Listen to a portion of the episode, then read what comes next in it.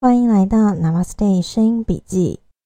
这一次，我们继续来聊《人体使用手册》这本书。感谢吴清忠先生愿意让我在这里和大家分享。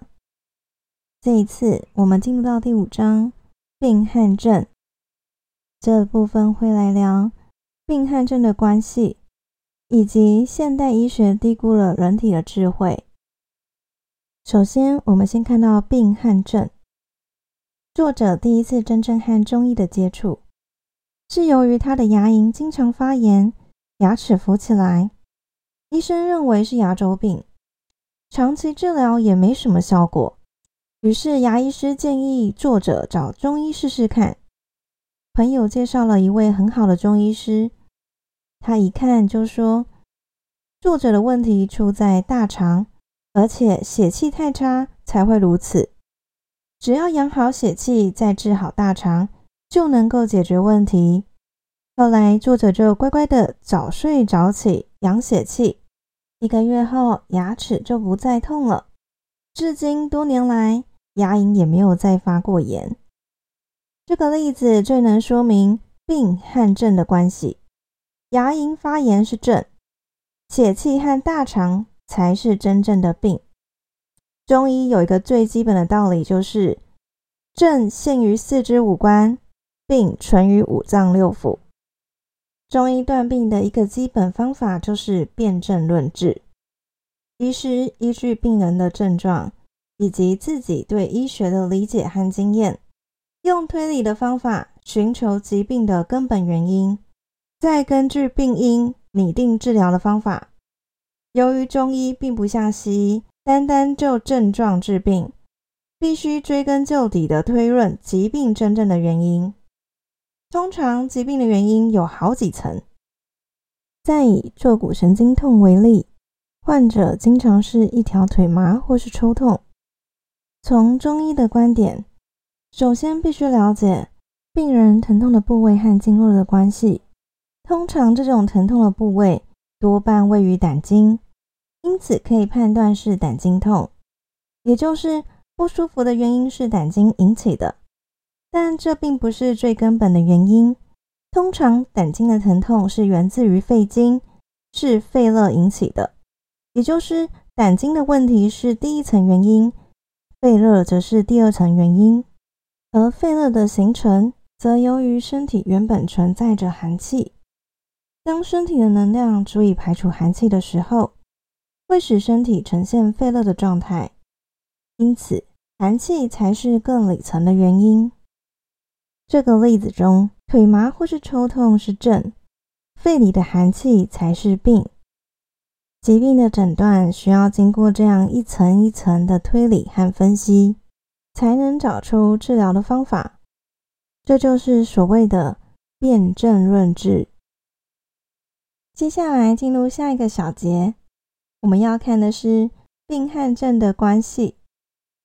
在前一章寒气的理论中，虽然寒气的症状会在身体各个部位出现，但医生在辨证论治的过程中，必须理清楚身体排除的是哪一个脏腑的寒气。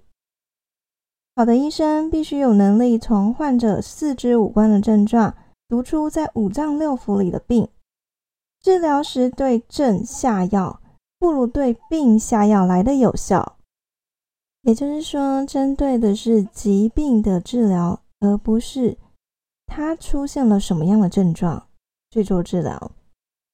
我们都太在意症状的出现了，大部分的人都是特别关注在自己哪里不舒服，而医师应该探讨的是他这个不舒服真正的原因。去处理原因，可是处理原因的过程，它不见得是直接针对症状。所以这里说，如果对病下药，会比对症状下药来的有效，也就是去处理真正的病因，而不是针对外在显示什么症状。这类例子不胜枚举，例如一个鼻咽癌患者。其病因却是来自他早期曾经得过严重的肠胃感染。颈部是大肠经经过的部位，这条经络由于大肠的问题而堆积了许多废物，患者多半颈部粗大。从西医的头痛医头、脚痛医脚逻辑来看，这些废物长在咽喉附近，就定为鼻咽癌，也始终在鼻咽附近寻找可能的病因，通常都将之归咎于抽烟引起的疾病。如果患者不抽烟，就将之归类为二手烟的危害。其实，癌症出现的部位是肠胃问题的结果，原因根本不在那里。就算把那些癌症的物质全数割除，对原因一点也没有影响。结果患者在手术后并不改变他的生活习惯，肠胃的问题得不到改善，疾病在不久之后还是会复发的。肠胃感染有可能演化成各式各样的疾病，如牙周病、过敏性鼻炎、鼻咽癌、肌无力、哮喘、粉刺等等。曾经有一个病例，是一个患了红斑性狼疮的小女孩。追根究底查下来，她的原始病因很可能是吃了大量生的黄泥螺。也就是泥螺，一种螺类。最奇特的是，两个精神病患者居然也是起因于肠胃感染。这些人除了记得多年前得过肠胃病以外，平常从来没有肠胃不舒适的感觉，有的甚至从来不拉肚子。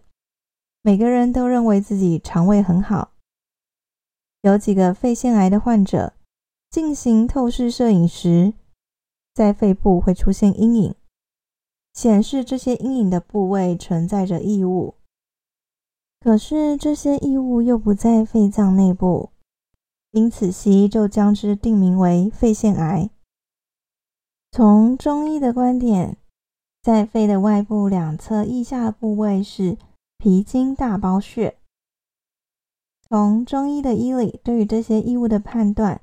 是当脾胃中有病变的时候，经络上的新陈代谢比较差，容易堆积垃圾，时间长了就形成肿瘤，也就是影像中的阴影。这些肿瘤虽然长在肺的位置，但是并没有长在肺的里面，而是长在脾的经络上。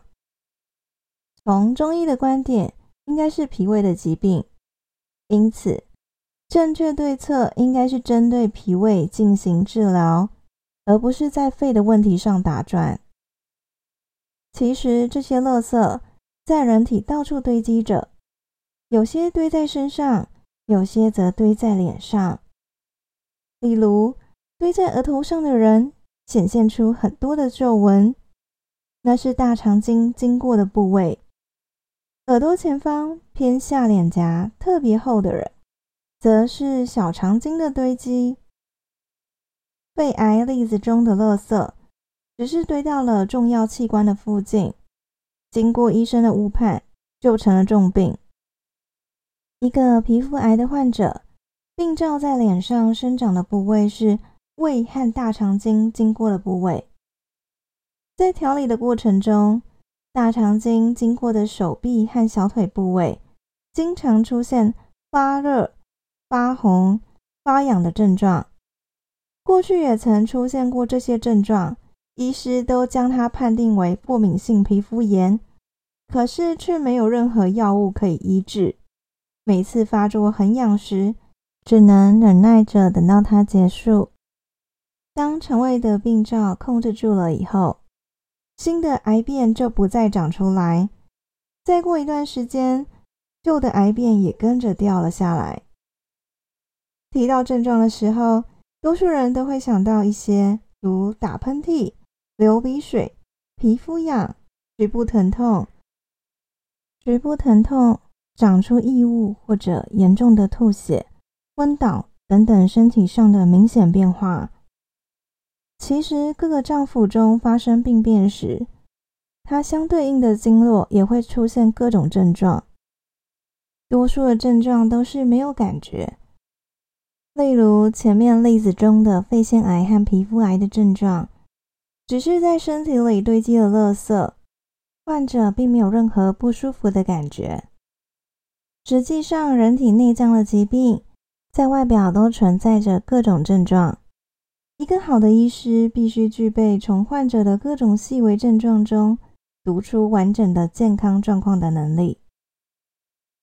再来进入第五章的最后一个部分：现代医学低估了人体的智慧。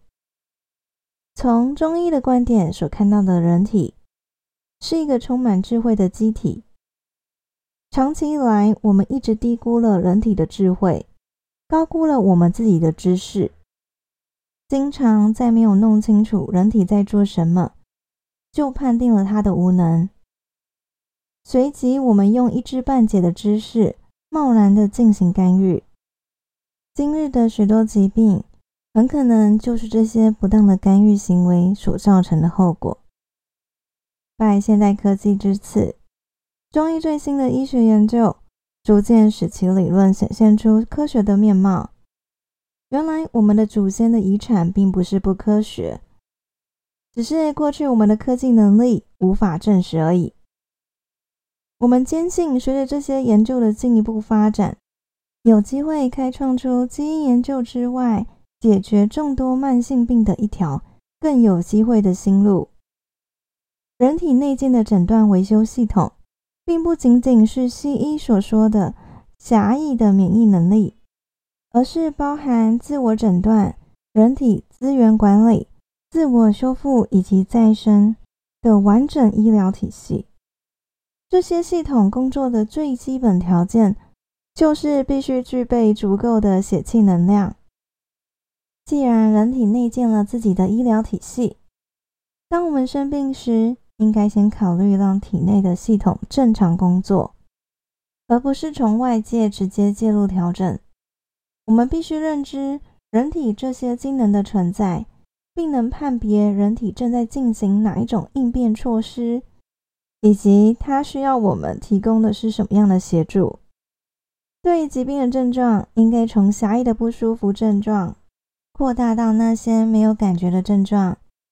并且对于不舒服的疾病症状所寻求的，也不应该是直接消除这些症状，而是透过这些症状找出疾病的真正原因，彻底消除疾病的原因，才是治疗的最终目的。